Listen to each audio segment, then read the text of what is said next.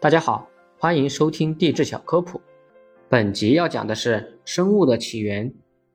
古生物学家们至今发现的远古生物历史记录，可追溯到六点三五亿年前的欧巴滨海蝎。这些地球最早期生物的生活方式，非常像现在的海绵，根部扎在海底，过滤水中的食物颗粒。化石记载，地球上最早大约在三十五亿年前出现了生命。但是地球上的生命是如何出现的，仍然是科学界未解决的谜题之一。根据1871年查尔斯·达尔文的推测，早期生命可能开始于一个温暖的小池塘中。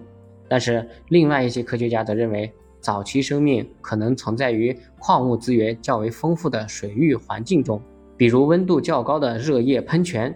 但是最近一组科学家提出另一种理论，认为生命可能起源于非常寒冷的地方。一些偶发事件促进了无机环境中形成了有机物质。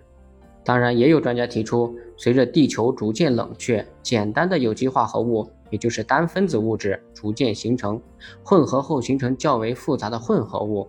后来，洋流把这些大个的微粒聚集到海岸和深海的温泉等热点地区，它们可能最终形成了首批的原始细胞。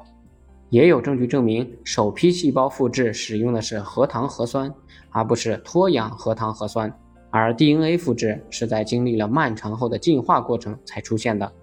还有一部分理论认为，我们的生命是出现在外太空，来自于外星球。